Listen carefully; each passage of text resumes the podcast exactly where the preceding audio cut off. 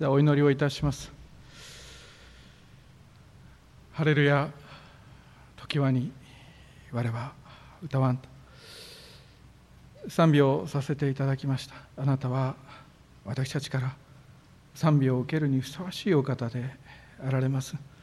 主よあなたは常しえから常しえまで素晴らしいお方賛美を受けるにふさわしいお方私たちを選び罪からあがない取り分け清め世の光地の塩として使わし神様は私たちに目的を与え生かしてくださり疲れた時には新しき翼を持ってわしのごとく翼を飼って登ることができるように力を与えそしてキリストの証人として自信がなくなる時には精霊注がれる時あなた方は力を受け地の果てまで私の証人となると言ってくださる御身力を持って私たちを力づけてくださる主であることを覚えて主を感謝をいたします。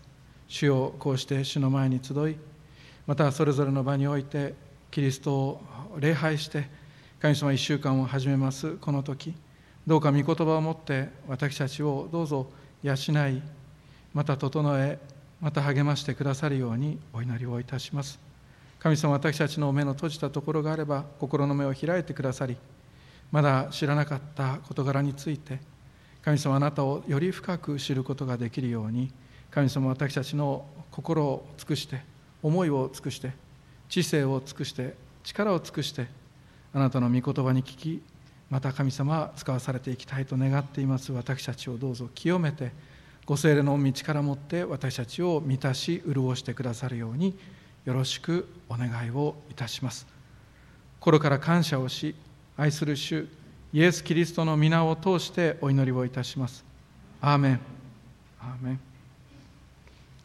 おはようございます。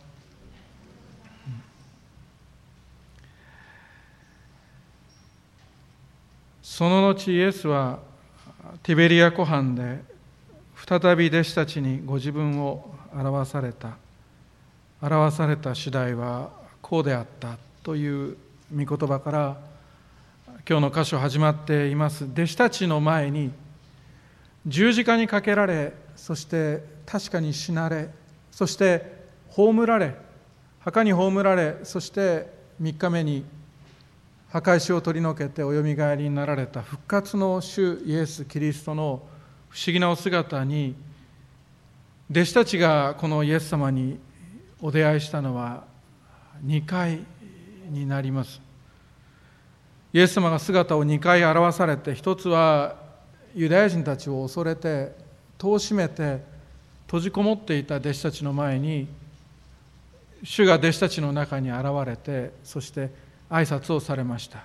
何て言って挨拶をされたかというと平安があなた方にあるようにと言ってお姿を現されそして次に現れた2回目がその1週間後の集いの中でデドモと呼ばれるトマスが私は信じないと言ったそのトマスにイエス様は姿を現されてそして弟子たちの前で見ずに信じないものにならないで信じるものになりなさい見ずに信じる者は幸いですと言われた御言葉を持ってトマスに御言葉をおかけくださった。ペテロはその両方の中にいたと思います、まあ、弟子たちのリーダーですからいないはずがまずないわけで。そして今回復活のイエス様がペテロをはじめ弟子たちの前に姿を現されるのはつまりこれで3回目になります。その後イエスはティベリア湖畔で再び弟子たちにご自分を表されたという不思議な出来事が起こります。今回の舞台はティベリア湖という別名別名で呼ばれる元の名前はガリラヤ湖あるいはキネレテの海と呼ばれるガリラヤ湖の湖畔でこの出来事が起こりました。時は夜が明け始めてきた早朝の出来事であります。エルサレムで閉じこもっていた弟子たちのうちペテロとさっき言ったデドモと呼ばれるトマスとそしてこの近くのカナカナの出身のナタナエルとそしてゼベダイの子のヤコブとヨハネそしてあとの2人は あんまり重要人物じゃなかったと思われたんでしょうか。名前は記されていません、まあ、確実にアンデレはその中にいたと思います。こうした7人が彼らの実家のあるガリラヤに帰ってきていたのであります。ペテロが実家に置いてある船を置く場所が当時このガリラヤ湖の近辺の家にはありました。特に船を持っていた船を持っていたその漁業会社の社長みたいな人ですからこのペテロの両親は。ペテロ船持ってましたからペテロの船というのがありましたので大きな家の庭に船が止めてあった可能性が高いです。そうした場所ではないかと言われているところも発見されている。その実家に置いてある船の綱を解いてそしてゆっくりと湖に向けて押し始める。父親が尋ねるわけでそれどうしたと。船なんかほどいたりして何やってんだ？と。言いますと振り向きもせずペテロは言うわけであります。父さん俺漁に行ってくるというわけです。漁ってお前何するんだ？と。いや魚取りに行くんだって言うとお前魚取るのやめたんじゃないのか？と聞くわけですよね。お前魚を取る漁師じゃないだろうもう。お前は人を取る漁師になったんじゃないのか？と。聞きますとペテロはきっとこう答えるわけであります。俺父さん俺それ向いてないわもう。言うわけです。湖へ船運んでいくペテロ。お父さんとの間でこんな会話がもしなされていたとしたらお父さんそれ以上も何も言うことはできなかったと思います。イエスに従った弟子たちのリーダーであったペテロです。彼の周りに残りの6人が集まってきます。シモン・ペテロが彼らに私は寮に行くと言ったすると彼らは私たちも一緒に行くと言ったと聖書には書かれています。船から網を下ろしながら船をこぎながらペトロは思い出したと思います。そういえばイエス様についていくと決めたあのクリスチャンになった日も俺はこの船の上にいたなと同じ船だなと思ったと思います。あの時は何も取れなかったのにイエス様はもう一度網を下ろせってなことを言った。何言ってんだろうと思いながら網を下ろすとその網は魚でいっぱいになった。船も沈みそうになったなこれって。そしてそう魚を大量に取らせてあそういえば俺あの時は主よ私から離れてくださいって私は罪人ですからって言ったなって。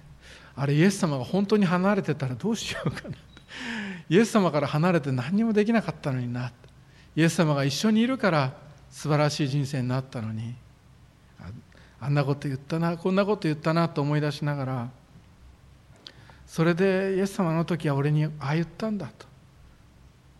私はあなたを人間を取る漁師にすると言ってくださった。あれからあの時俺は父さんを置いてこの船の網を置いてこの船のエンジンをかける鍵を家に置いて仕事道具も捨ててそしてイエス様に従ったんだったと。ある時はイエス様が神の子であるって分かった時があった。それでみんなの前でそういったことがあった。それで褒められたのも覚えてる。その直後十字架が分かってないって言って叱られたこともあったな。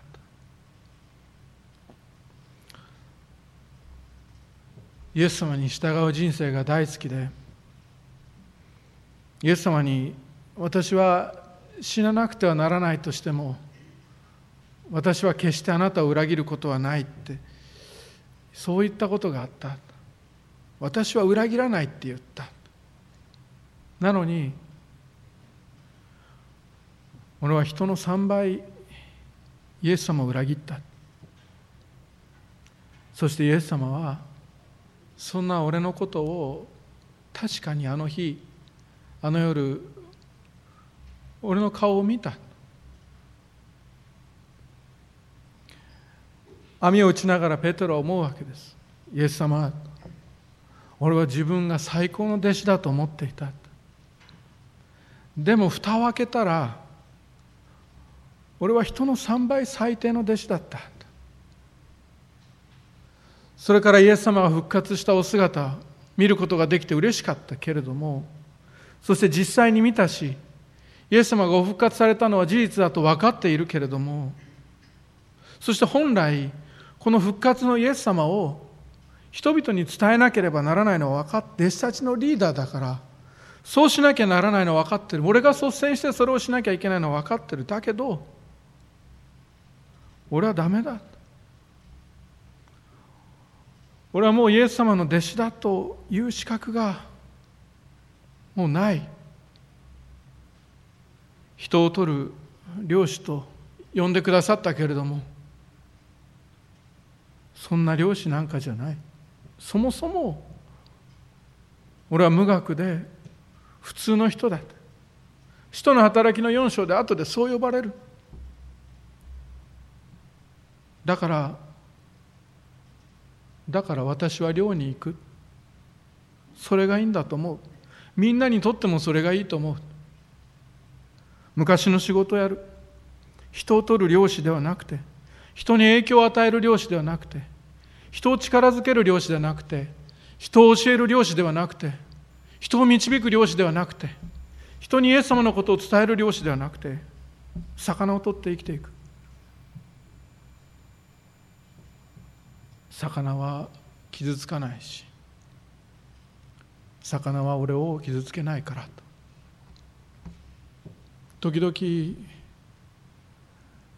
私たちもクリスチャンとして人生を送っていく中でこのような気持ちになることがあります。確かにあります。洗礼を受けて間もない方これを聞いているでしょうか？洗礼を受けて間もない方こんな気持ちに今なっておられる方がいるとしたら教会へようこそ。私たちはみんなこんな気持ちになる季節を通ります。クリスチャンとして私はダメだ。そしてあの人は立派だと思います。この人もあの人も素晴らしいクリスチャンだと思います。そして私はそうじゃないと思います。牧師先生の中には私は無学で普通の人だと言って自分を責める人がいるかもしれない。そもそも伝道なんてそもそもキリストに従う生涯なんて学の話ではないにもかかわらずです。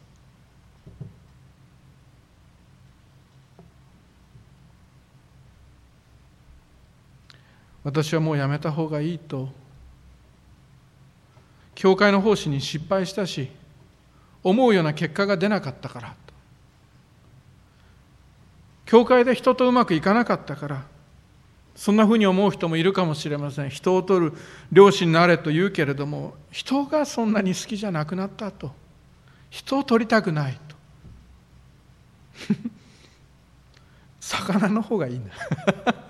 魚はいいな。魚は私の弱さに気づかせないから。魚は私の弱さを指摘しないから。自分のような人間が奉仕していいんだろうか。自分のような人間がメッセージしていいんだろうか。伝道に携わっていいんだろうか。教会教育に関わっていいんだろうか。人なんて取れない。そう思う人もいるかもしれません。人なんて取れた試しがないと。人を教えたり人に影響を与えたり福音を伝えたりそうして教会という網天国という網の中に人を招き入れるそんな資格私にはない。だから私は寮に行くと思った人はいないでしょうか。いやもっとペテロに近づけていけばかつては霊に燃えて主に仕え伝道に燃えありとあらゆるミニストリーに手をつけ子供に声をかけキャンプに連れて行き未信者の方々を見たらここに本当の慰めがあるとイエス・キリストがあなたを許してくれるしイエス・キリストがあなたの生涯を通して愛してくださる世界中の全員があなたのことを嫌いになってもこの方はあなたを絶対に裏切らないとイエス様のことを何度も何度も繰り返し伝えたことがある方である日何かの拍子に私は寮に行くと言い始めた人はいないでしょうか。もしそういう方がいるとしたらペテロはあなたの気持ちがよくわかると思います。ペテロは夜通し魚を取ろうとしますがしかし聖書に何て書いてありますか？その夜は何も取れなかったと書かれています。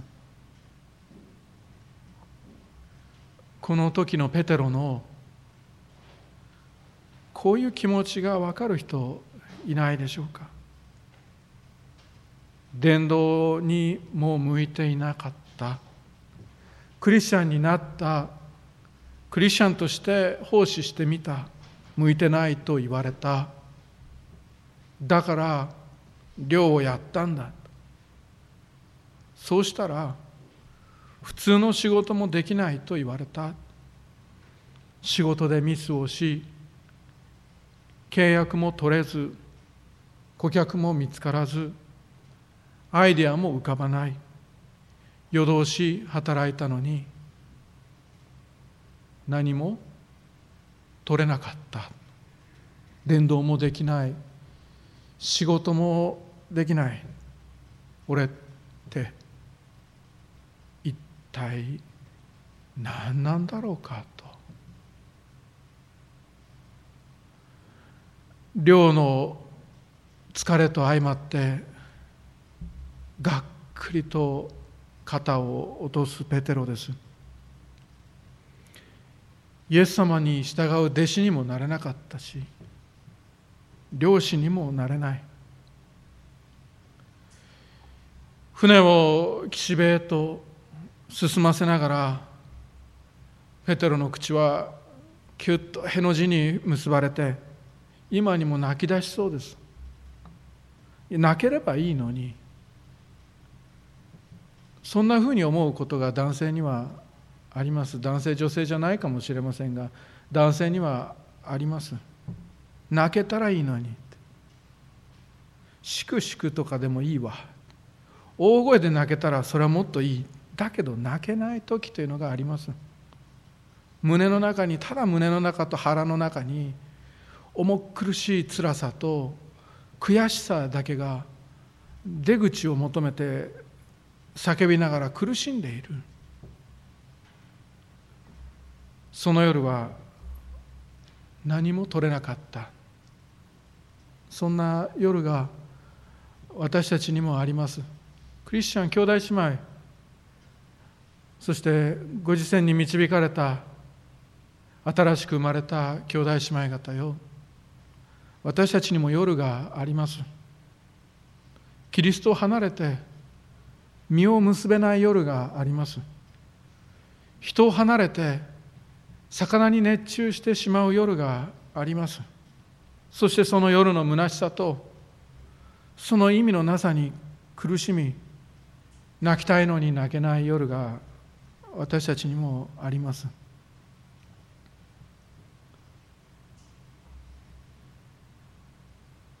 しかしその時なのです。夜が明け始めた頃です。夜が明け始めていた頃イエスは岸辺に立たれた。絶望の夜は明けます。涙の夜も明けます。むちゃくちゃな心を抱えた真っ暗な夜が必ず明けます。どんなに真っ暗になっていたとしてもその夜はもう一度明けます。夜が明け始めていた頃が来ます。その絶望の夜が明け始める頃兄弟姉妹方イエスは岸辺に立たれたとあるようにイエス様は岸辺であなたのことを迎えてくださるのであります。考えてみてください。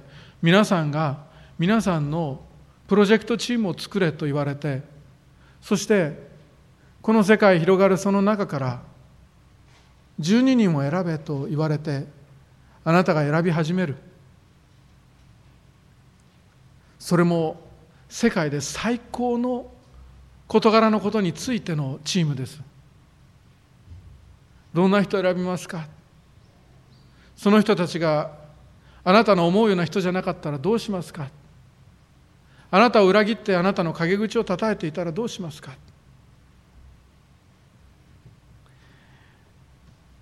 神の子のイエス様の弟子チームは少数精鋭で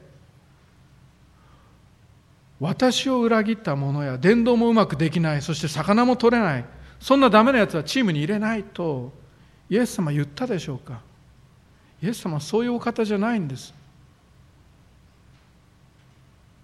イエス様はそういうお方じゃないんです。傷んだ足を折ることはしないしくすぶる刀身を消すこともしないお方です。イエス様はそんなダメなやつはチームに入れないとは言わないんです。ペテロお前魚も取れないのか。ダメなやつだなもう捨てるわとも言われない。そんなダメなペテロの一番ダメな時に会いに来てくれるお方がイエス様であります。兄弟姉妹岸辺に立ってくれるっていうのはそういうことです。この人もうダメだな。しかもここまでダメになったな。って思った時にクリスチャンはその人を捨てたりするんじゃなくてその人のここが一番ダメなところだなって。思ったその時にさえ岸辺に立つのが私たちの姿であります。なぜなら私たちの主が私たちに対してそうしてくださるからであります。情けなくて誇れるところが何もなくて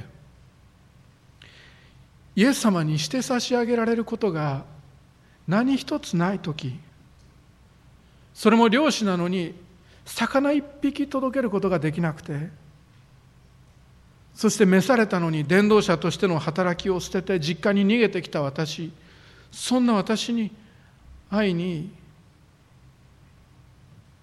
イエスは岸辺に立たれるのであります。主はどんなに情けなくったってその情けなくなったところであなたを特別に愛しておられるのであります。あなたのことを特別に扱ってくださるのであります。よくよく聖書を読んでください。この後ペテロは「ああ主だ」って気づきました？いやいやいや。これさ 夜が明け始めていた頃イエスは岸辺に立たれた。けれども弟子たちにはイエスであることが分からなかった。せっかく会いに来てそれでもペテロはイエス様だって分かってないんです。ヨハネが言って初めて主だと気づくそんなペテロです。ダメなところにダメ泣き面にさらに泣き面の蜂です。もう本当に情けないところででもイエス様は気づかないのかって腹を立てたりもされない。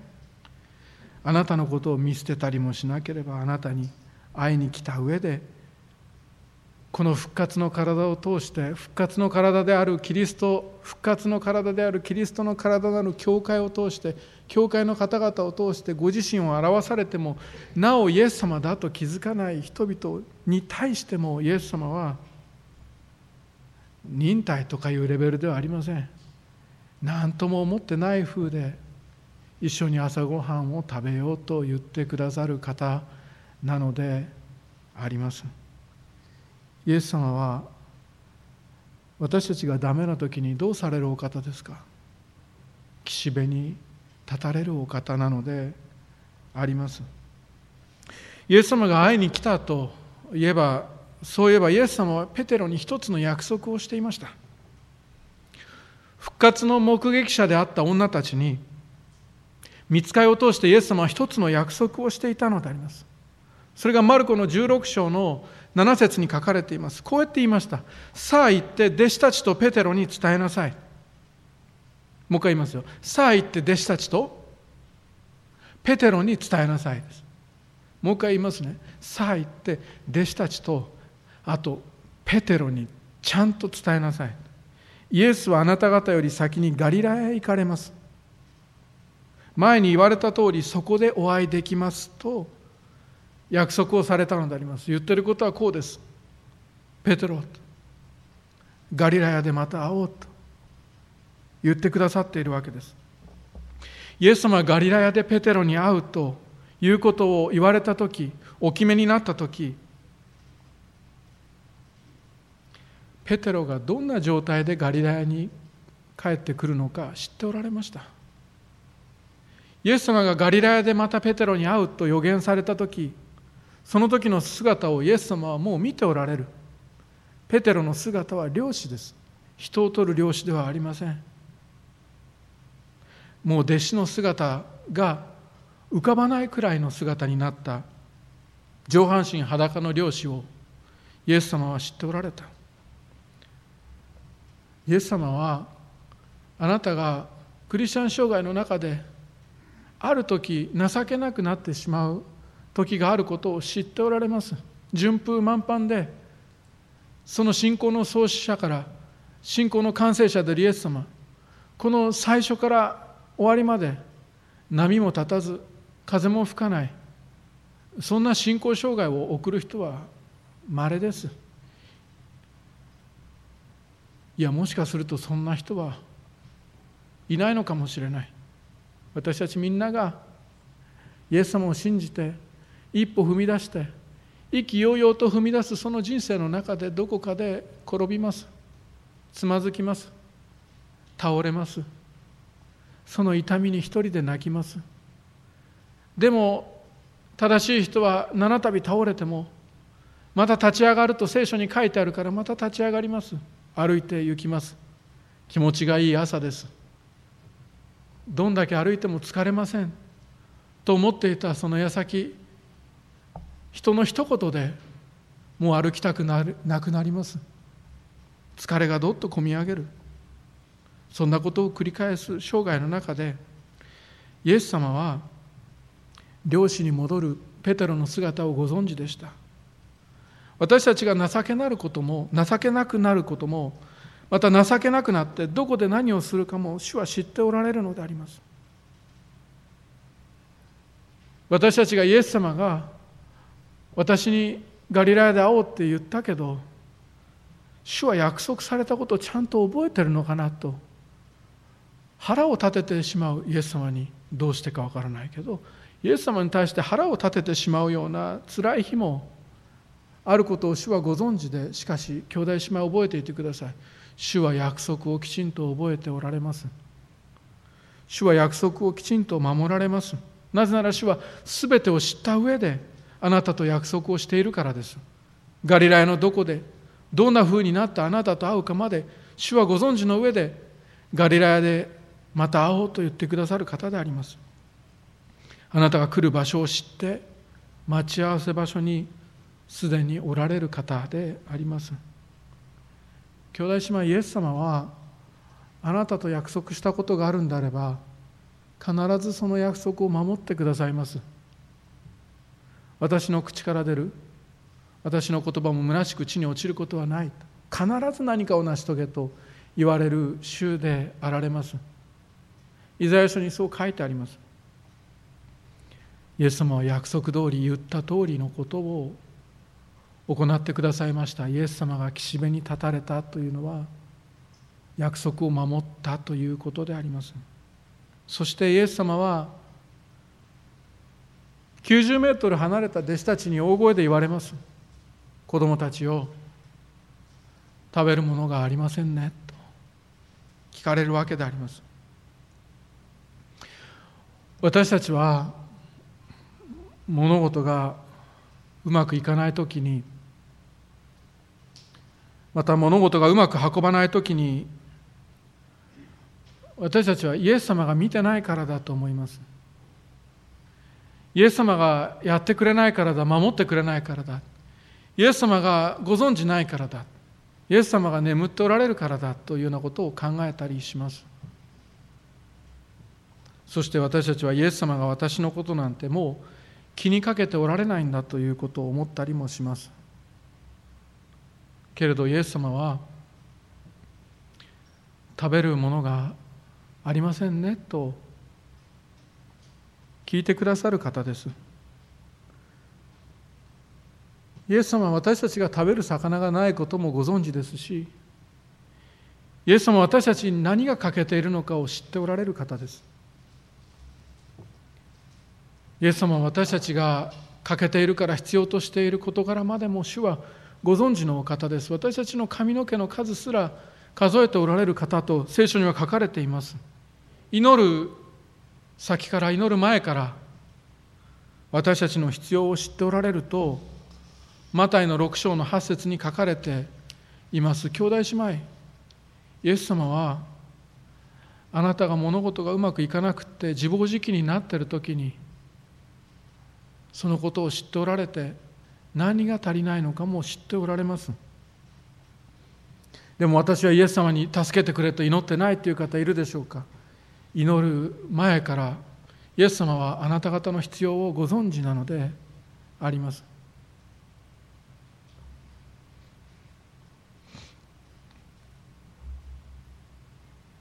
4日ぐらい前に一人の役員の方から空気清浄機を教会で購入してくださいというお願いが来ました。長く必要としていましたので次の役員会で審議に出してくださいって次の役員会今日なんですが今日審議に出してくださいとおっしゃられましたので私はこう申し上げたわけであります。ありがとうございます。本当に気にかけてくださって感謝している。そう思いました。だけど 今週この間の日曜日にある方が空気清浄機を買ってきてくださってそして検品してくださったんですよってお返事したんです。エディオンから電話かけてきて「先生これでいいか?」って言って電話かけてきてくださった「先生の家の分も買うよ」って言って「いやいやそれはいいです」言って「本当ありがとうございます」そしたらその方よく分かってくださって検品の賜物がある検品を知ってるんです。どうすればいいのかいつやればいいのかよくご存知で。そして2台も用意してくださったんで。すその方役員会がその役員側で空気清浄機を必要としていることを知らないんです。何にも知らないんです。そして私も知らない。そしてその役員も用意がされているってことも知らない。知っているのは祈る先から私たちの必要を知っておられる主だけでありました。教会と役員会のだけの話なんでしょうか。主は生きておられます。あなたの主は生きておられます。あなたの話なんです。あなたが祈るよりも先から主はあなたの必要を知っておられます。ですから違法人が祈るように同じことをくどくどと繰り返して呪文のようにお経のように何かを唱えることはやめなさい。ですからこう祈りなさい。天におられる。我らの父を願わくは皆を崇めさせたまえ御国を来たらせたまえと祈りなさいと教えられたマタイの6章の御言葉であります。主はね兄弟姉妹あなたが魚が取れなかったことは分かってるんです。主はね兄弟姉妹あなたの魚がないことも知っておられるんです。頑張ったことも知っておられるし夜通し働いたことも知っています。そしてその上で全部うまくいかなかったことも全部知っておられるんです。これだけ頑張って用意した企画が無駄になったことも主は全部知っておられます。その結果ペテロのお腹が空いていることも全部ご存知だしあなたが今も空いたお腹を抱えて教会に来ていることも全部ご存知であります。もう一度イエス様と朝ごはんが食べたいとそう願っていたペテロの願いも主はご存知であったしその上で主は言われるわけです。食べる魚がありませんね。食べるものがありませんね。うまくいってませんね。足りませんね。悔しいでしょう。悲しいでしょう。辛いですねと。あなたには救い主が必要でしょうと。主は言っておられるのであります。今のあなたの苦しみは何でしょうか。主はあなたがそれを告げておられなくても誰にも話したことがなくても主はもう知っておられるのであります。その上で言ってくださる。子供たちを食べるものがありませんね。それだけで終わりなんでしょうか？いいえそれだけではなくそんな私たちの願いを宙ぶらりんにしたままイエス様は帰っていかれません。その殻の網を満たしてくださるのであります。イエス様とつながる者にイエス様は豊かな実を結ばせてくださるのであります。さっきまでペテロはイエス様に背中を向けて魚を取ろうとして頑張っていました。けれど取れなかった。でもイエス様の御声を聞いてイエス様に応えて祈りそしてイエス様の御言葉に従ってみたところそれは今の私たちで言うところの聖書の御言葉を聞きメッセージを聞き祈って答えその御言葉に従う信仰生活を送ったということであります。そうしたらペテロの網は153匹の大きな魚でこの後書いてあるでしょ。う大きな魚です。これメガですよ。メガフィッシュですよ。ハンバーガーの話みたいですけどものすごく大きな魚です。153の大きな魚が小さな魚じゃないんですよ。イエス様が「しよ。う落ち着け」イエス様が用意されるのはいつも大きな魚です。それも網に入りきらないくらいの大きな魚を用意して主はその網を破かない。金魚すくいの網だって簡単に破く私たちです。でも主は153匹乗せた網を破かないでペテロにお与えになることができるんです。これが奇跡ですよ兄弟姉妹。そしてね奇跡はねペテロのためじゃないんです。奇跡は私たちのためなんです。どういう意味かっていうと奇跡には必ずメッセージがついているっていうことです。ペテロに起きた奇跡には私たちへのメッセージが必ずくっついてそして届けられているっていうことです。この奇跡のメッセージは何ですかって言ったら霊的な祝福はイエス様との結びつきなしにはできないということです。霊的な祝福はイエス様との結びつきなしには難しいんじゃないんです。霊的な祝福はイエス様に結びついてないといただけないということです。逆に言えばイエス様とつながった人生にはどんなことでも可能になります。聖書は言います。私にとどまりなさい。そうすれば私もあなた方にとどまります。枝が木にとどまっていなければ実を結ぶことができないのと同じようにあなた方も私にとどまっていなければ実を結ぶことはできません。私はブドウの木。あなた方は枝です。枝が木に結びついていなければ実を結ぶことができないのと同じように人が私にとどまり私もその人にとどまっているならその人は多くの実を結びます。私を離れてあなた方は何もすることができないのですと言われる御言葉の通りこの奇跡は私たちへのメッセージです。兄弟姉妹霊的な祝福をどうしてもいただかなくてはならない方いますか？心が潤さなければならないくらい乾いている人いますか？不毛の地だと誰も言わないけれど自分だけが気づいている。私の心は本当に乾ききって砂漠でどんな愛の実も結ばれないしどんな優しい言葉も出てこない。あの人の顔を見るだけで腹が立つ。許せ許せと教会は言うけど許すことができない。許しの実を結ぶことができない。他何がありますか？人生のこの生涯の中で私が願っていることは主イエス・キリストを証しし笑顔でいたいんですって。だけど私の身に起こることはこんなことが起きこんなことが起きで私はもう一度微笑むことができないんじゃないかっていうような崖っぷちに今いますという方いるでしょうか。私にとどまりなさい。そうすれば私もあなた方にとどまります。あなた方は枝ですと言ってくださる主です。主に結びつき主にとどまるならば兄弟姉妹あなたにはどんなことでもできるようになります。どんなことでもできるようになります。お主よ私たちはクリスチャンです。キリストに結びついて主の栄光を表すのが私たちの仕事です。その実を結ぶに必要な栄養は主が届けてくださいます。主は私たちにとどまりなさいと言います。キリストに結びついていなさいと言います。もうちょっと砕いて適用普通精霊が適用いつもされるから適用しないんだけど適用します。祈りなさいということです。主イエス・キリストの名によって祈りなさいということです。どんなこともです。どんな些細なことだってです。子供たちのために祈りなさいということです。あなたのご両親のために祈りなさいということです。あなたの友達のためにバス停の前で並んでいる名もなきいや名もなきじゃないだろう。名前を知らない方のために祈りなさいということです。ある人が言いました。食前の祈りって聖書に書いてないから祈らなくていいんじゃないかっていうようなことを胸を張って言ったことがある人がいます。私はそれはもったいないって心の中で思いました。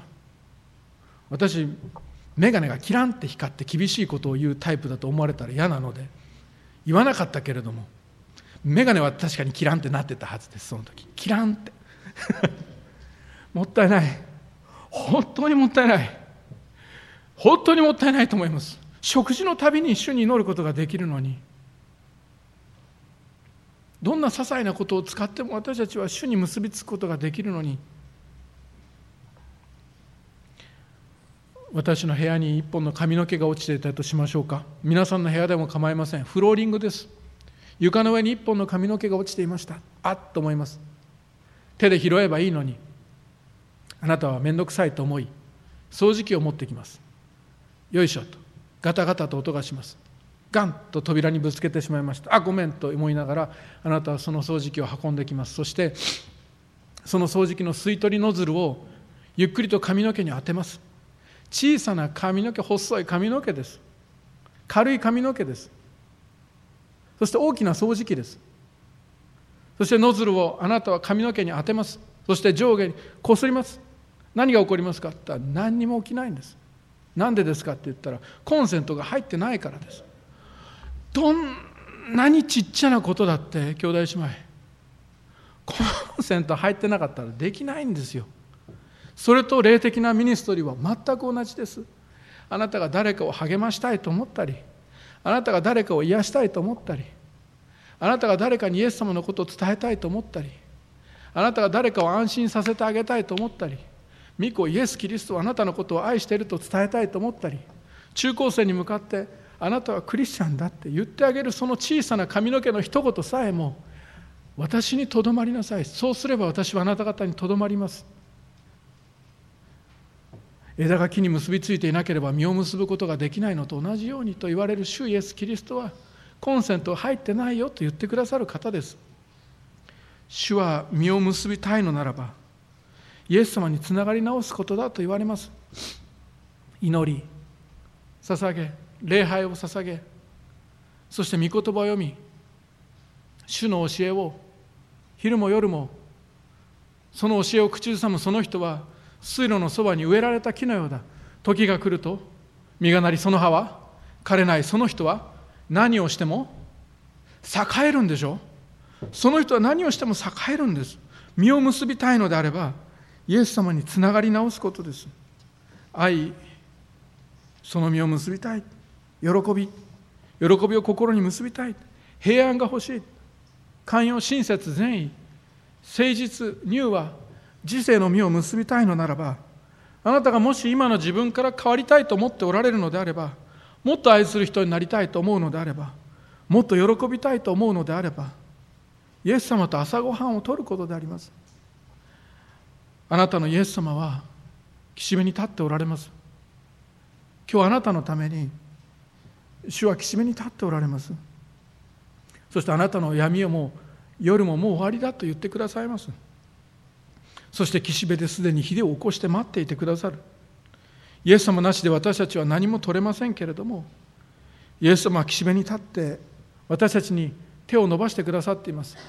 かつてはイエス様のその岸辺のイエス様に背を向けて頑張った私たちですけれども今や私たちはイエス様の方に向かって船を漕ぎ出しています。ペテロに至っては上着を着て上着を脱いでじゃないんですよ。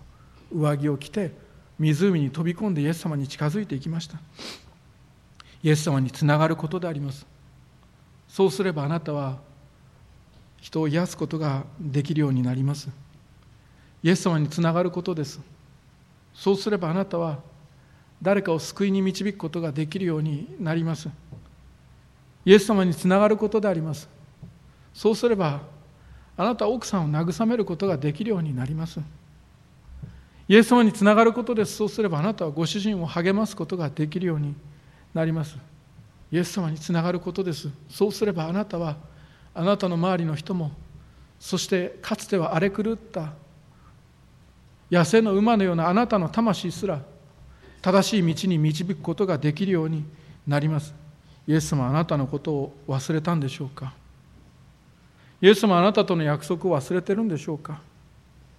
イエス様あなたのことを捨てたんでしょうか？あなたのイエス様はいいえ岸辺に立たれています。兄弟姉妹方の中であるいはまだイエス様を信じになっておられない方々の中でもし世に背を向けて私はもう一度あるいは私は初めてイエス様の方に向き直って心を正してイエス様との交わりの中に入りたいイエス様を信じたいという方がいらっしゃったならばイエスは岸辺に立たれています。そして私はこう告げることができます。そのイエスはあなたのイエス様だあなたは今までお父さんのイエス様おばあちゃんのイエス様だと思っていたそのところであるいはアメリカ人のイエス様 何か別のイエス様だと思っていたところであなたは今日はっきり言うことができるのであります。イエス様は私のイエス様だと。お祈りをいたします。ハレルヤ天のお父様皆をあがめます。イエス様感謝します。あなたが捨てないから私たちは今もクリスチャンです。あなたが愛してくださっているから。私たちは今もあなたとつながっていることができ。私たちがこの教会であるいはこの地上で主イエス・キリストの栄光のために何かできたことがあると思うことがあるならば主よそれは私たちがあなたと結びついていたからでありあなたが私たちの手をしっかりと握っていてくださったからであることを覚え感謝をいたします。今日このメッセージを聞きながらイエス様に背を向けて網を下ろしていたなと思われる方がいらっしゃったならばそしてイエス様に相対して真正面からイエス様を信じたいと思われる方がいるのであれば神様どうかその人の信仰を祝福してくださいますように。お祈りをいたします。かつてないぐらい神様あなたからのご愛と豊かな喜びと恵みがその方の魂に注がれますようにとお祈りをいたします。また私たちをもあなたがどうぞ助けてください。私たちは弱いもので自分の力でやるときに大失敗をして落ち込んでしまいます。